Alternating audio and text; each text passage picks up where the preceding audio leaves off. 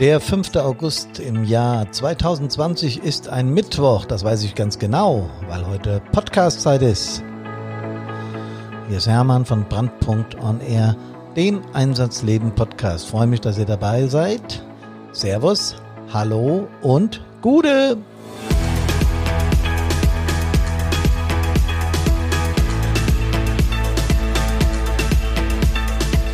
Die Nummer 93 von Brandpunkt on Air. Starke Feuerwehr Menschen. Geschrieben M-A-N-N-S-C-H-E-N. Die sprechen über ihre Gefühle, die Feuerwehr Menschen, also Männer.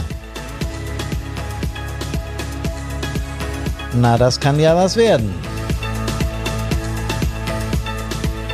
Ich freue mich, dass ihr dabei seid. Wie immer, das ist toll, dass ihr mitmacht, dass ihr mitsprecht, dass wir so viele Rückmeldungen bekommen auf unsere Podcaste. Die dürfen ruhig auch kritisch sein. Da an der Stelle das und das. Hab gerade einen längeren Austausch mit einem Kameraden aus dem Norden dieser Republik aus Schleswig-Holstein gehabt, der etwas anders gesehen hat, wie wir von Brandpunkt. Und jetzt haben wir uns einander angeglichen und ich konnte was daraus ziehen und er auch. Ganz tolle Sache.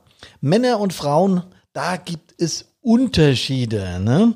Kennt ihr den äh, Witz? Äh, wie war das nochmal? Wie nennt man einen Mann, der 90 Prozent seiner Intelligenz verloren hat?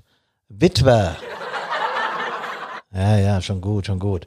Äh, wir Männer können natürlich über uns selber lachen, über Witze, die von Frauen über uns gemacht werden, das ist überhaupt kein Problem. Ähm, aber wir, es, Männer sind ja auch Menschen, oder? Da gibt's einen Buchtitel, der genau das thematisiert. Äh, äh, auch so ein bisschen zynisch, natürlich von der Frau geschrieben. Also diese alten Rivalitäten zwischen Männern und Frauen, die sind ganz normal und das ist auch in Ordnung so. Und äh, dass Männer inzwischen äh, emanzipiert sind, was äh, das Gefühlsleben angeht und dass Frauen emanzipiert sind, was die äh, Berufstätigkeiten angeht, das scheint völlig normal, oder doch nicht? Naja, so ganz ist es noch nicht. Äh, sowohl im Berufsleben gibt es da noch äh, frappierende Unterschiede, die im Laufe der nächsten Generationen gelöst werden müssen, ist da nicht mehr unser Problem. Äh, wie bei der Feuerwehr auch. Man könnte gut, und ich sage das ja öfters, ein paar mehr Frauen noch in den Wehren vertragen. Ich glaube, es liegt momentan bei etwas über 20 Prozent, soweit ich mich an das Jahrbuch des Deutschen Feuerwehrverbandes erinnere. Und da ist durchaus Luft nach oben und das sollten wir auch aktiv betreiben, dass wir mehr Frauen in die Wehren bekommen. Heute geht's aber um Männer und äh, ob sie über ihre Gefühle sprechen können, ob sie das inzwischen gelernt haben oder ob das immer noch so ist, wie es in der guten alten Zeit war. Ich habe in meiner Feuerwehrkarriere vorzugsweise von Männern gehört nach schwierigen Einsätzen, yo, ist eben so.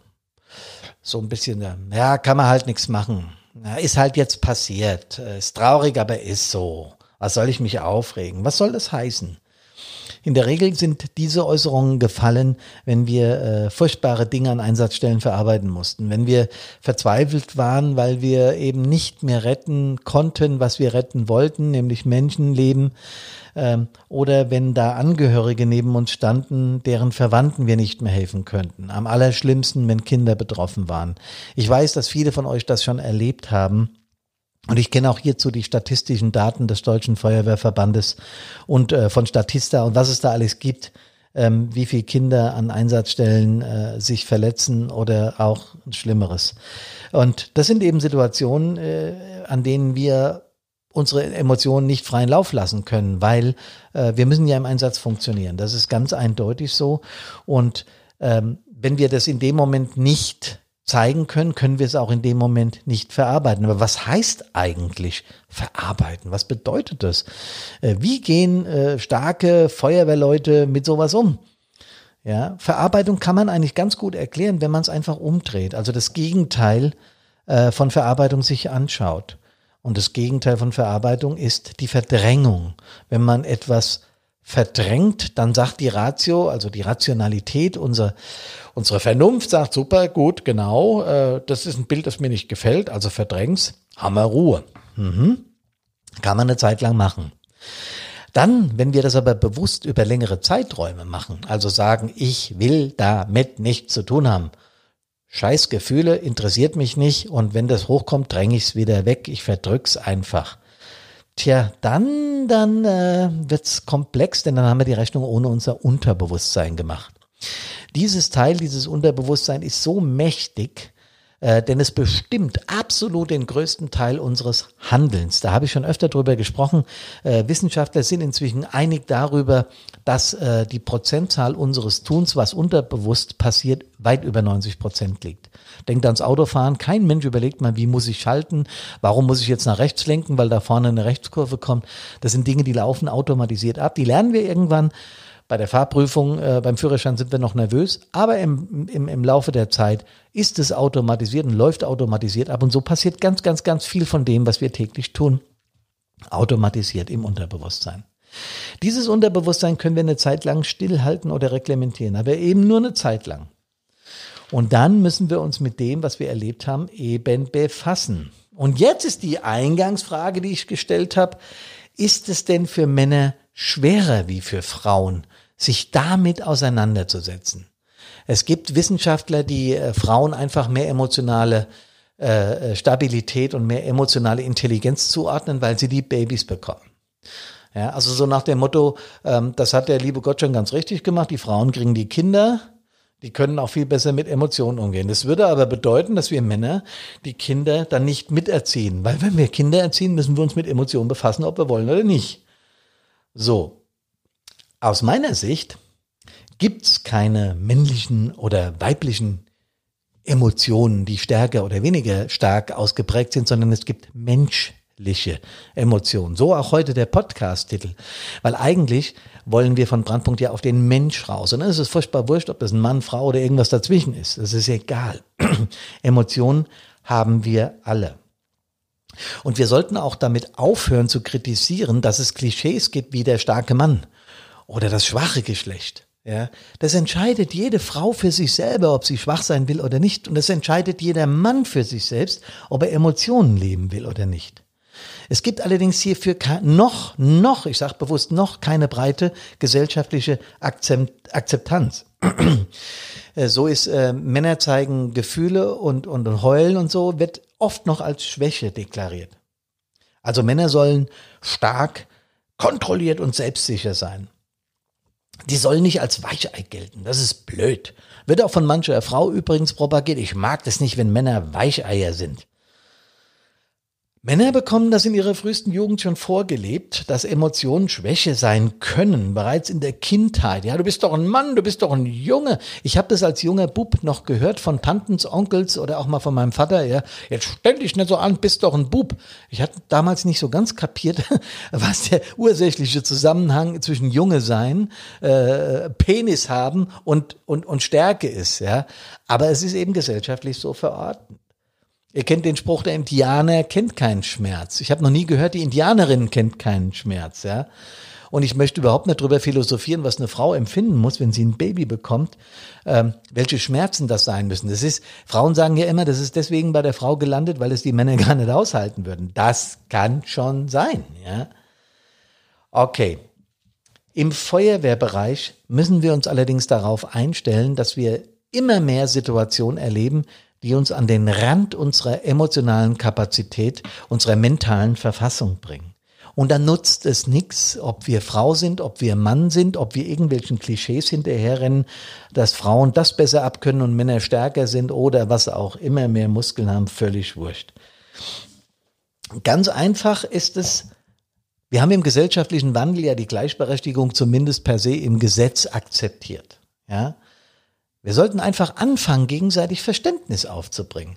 Wir sollten ab und zu mal als Übung den Perspektivwechsel machen. Vielleicht geht die Frau mal zum Fußball und Männer unterhalten sich mal über Haushaltstipps. Wäre ja mal ein Anfang, ja.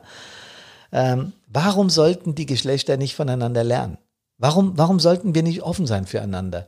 Und warum dürfen wir denn nicht ein bisschen mit dem Klischee spielen, Männer sind stark? Das ist doch durchaus erlaubt und Frauen haben mal da eine Schwäche oder Männer haben mal da eine Schwäche und Frauen sind da stark. Das ist doch völlig in Ordnung. Emanzipation im 21. Jahrhundert heißt ja nicht, dass wir alles, was früher war, verteufeln müssen. Also akzeptieren wir einfach manche dieser Klischees. Was wir aber nicht akzeptieren sollten, ist, dass Männer keine Gefühle haben und damit nicht umgehen können oder wollen oder sollen. Das ist was, was ich überhaupt nicht akzeptieren kann, denn es ist ja auch klar, äh, auch das ist statistisch bewiesen, dass Frauen einen Tick länger leben wie Männer. Vielleicht hängt es damit zusammen, dass Frauen eher bereit sind, auch auf Emotionen zu reagieren. Keine Ahnung. Also, bei Brandpunkt geht es wie immer darum, dass wir diese Dinge, die unseren Einsatzstellen ereilen, dass wir die, ich habe vorhin Verarbeitung erklärt, dass wir die aufnehmen denn das tun wir im Einsatz, da können wir uns überhaupt nicht gegen wehren. Visuell über alle Sinne, taktil, äh, übers Riechen, übers Fühlen, ja. Äh, wir nehmen das auf, was uns dort widerfährt. Wir nehmen auf, wenn äh, es irgendwelche Steinewerfer gibt, die Rettungskräfte bewerfen. Wir nehmen auf, wenn wir furchtbare Bilder sehen. Wir nehmen auf, wenn eine Rettungsgasse nicht funktioniert und wir über Funk hören vorne, äh, geht einer im Auto vor die Hunde, weil wir nicht schnell genug dran sind. Was das mit uns macht, wissen wir. Der erste Schritt ist also mal, dass wir diese gesellschaftlichen äh, Dissonanzen, die es da gibt, Männer können das nicht, Frauen können das nicht mal über Bord werfen, wenn wir über den Einsatzdienst reden. Ja? Der zweite Schritt ist, ich erkenne, was mir da gerade widerfahren ist. Das heißt, ich gucke hin und ich gucke manchmal auch genau hin, was da gerade passiert ist. Es klingt leicht, ist es aber nicht. Wie gesagt, die Verdrängungsmaschine, hauptsächlich Mann, schafft es, diese Dinge nach außen zu drücken über gewisse Zeiträume aber eben nicht lange. Irgendwann manifestiert sich das in unserem Unterbewusstsein und dann kann es zu psychosomatischen Krankheiten kommen und das ist genau das, was es gilt zu verhindern. Denn wenn wir schon im Einsatz unseren hinhalten, dann sollten wir auch gesund aus diesen Situationen wieder rauskommen. Und zwar nicht nur gesund an Körper und an Geist, sondern auch an Seele. Darum geht's. Der zweite, der dritte Schritt ist, anfangen darüber zu sprechen über das Erlebte.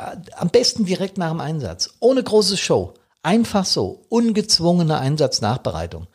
Ich weiß, ich habe das schon in sehr vielen Feuerwehren erzählt und alle sagen, ja, das machen wir doch. Und dann bohre ich so ein bisschen nach und frage, was macht ihr denn? Ah ja, wer Lust hat, der kommt nochmal mit und dann reden wir. Ja, das ist schon gar nicht so falsch, aber die, die keine Lust haben und schon nach Hause gehen, wann sprechen die denn? Ich habe als Stadtbrandinspektor, als Leiter der Feuerwehr oder andersrum, als Einsatzleiter in Einsätzen immer gesagt, alle bleiben noch mal da, wenn wir so einen Knaller hatten. Ja. Sagen wir mal, wir hatten einen Verkehrsunfall mit drei Toten. Hatten wir. Hier an der, an der großen Kreuzung, völlig egal, war so. Ja, und ich habe gesagt, alle bleiben noch mal da. Ich brauche Informationen. Ich habe das jetzt nicht begründet. Wir machen eine Einsatznachbereitung und wir setzen uns alle zusammen so. Ich habe das schon oft erzählt, aber ich glaube, das muss man immer und immer wieder erzählen. Und dann gehen wir in die Funkzentrale, in die Florianstube, egal wo man sich trifft bei der Feuerwehr, da gibt's feste Plätze, hat jede Feuerwehr, weiß ich. Und dann fängt man an, den Einsatzbericht zu schreiben, sagt Mängelmeldung, wer war an den Verletzten dran, wer war an den Toten dran. Und dann lässt man kurz erzählen. Und dann reflektieren die anderen automatisch. Ja, stimmt, habe ich auch gesehen, der hat ja, und da war ja, und da ist ja. Und über diese Kurzintervention, nennt's von mir aus so, ja, wurscht, über diese, über diese, wir schreiben gemeinsam den Einsatzbericht. Über diese Geschichte setzt der erste Verarbeitungsprozess ein, bevor ich nach Hause gehe. Und das ist ein ganz wichtiges Element in der Nachbereitung. Viertens, lernen sich selbst zu beobachten. Wenn mir in meiner Zeit als Feuerwehrmann in den letzten 40 Jahren bei 10.000 Einsätzen etwa. Ich sage es immer wieder, ich sage das nicht um anzugeben, sondern einfach nur, damit ihr versteht, ich habe ein paar Einsätze hinter mir und ich weiß, wie das ist, wenn man schreckliche Einsätze fährt. Ich weiß auch, wie das ist, wenn die 15. Ölspur hintereinander kommt oder der 17. Äh, Brandmelder, der fehlgelaufen ist. Äh, man könnte mal wieder was los sein, da sind wir ja ehrlich genug, ja. Aber wenn denn ein Knaller mal da war, mich selbst zu beobachten und das dann auch zu thematisieren, wenn es mir schlecht geht, ist, liebe Männer, kein Anzeichen von Schwäche, sondern von, ihr kommt von selbst drauf, von Stärke. Der fünfte Schritt. Wenn ich mich beobachte und spüre, da ist was nicht in Ordnung, dann übernehme ich Verantwortung. Ich habe garantiert einen besten Freund, eine beste Freundin, einen Partnerin, einen Partner, die Wehrführung, einen Therapeut, den ich kenne, einen Arzt, Brandpunkt oder was auch immer. Irgendeinen Menschen, dem ich vertraue, dem ich sage, ich habe einen scheiß Einsatz hinter mir und da ist was passiert, was mich unglaublich angemacht hat. Das kann für den einen der Steinewerfer in Dietzenbach sein, für den zweiten der Angriff auf Feuerwehrleute in, in Frankfurt, die von der BF oder auch von der Freiwilligen. Für den dritten kann das sein ein ekliger Geruch nach einem Brand, wo ein Mensch, ja, verbrannt ist. Äh, für den vierten eine Wasserleiche, die er aus dem Rhein gezogen hat. Oder, oder, oder, das können hunderttausend Sachen sein, die einem belasten und man spürt das. Und nochmal die Bitte, gerade an die Männer, nicht wegdrücken oder nur eine Zeit lang, solange ihr funktionieren müsst. Dann müsst ihr anfangen zu sprechen. Und es gibt tausend Menschen, die euch das ermöglichen. Garantiert. Weil eins wollen alle aus eurem Umfeld, und das ist ja menschlich, nämlich dass es euch gut geht und dass das so bleibt und dass ihr stabil bleibt. Dafür kann man sorgen, wenn man einfach redet. Wenn das dann nicht von Erfolg gekrönt ist, helfen Therapeuten und Ärzte, dafür gibt's die.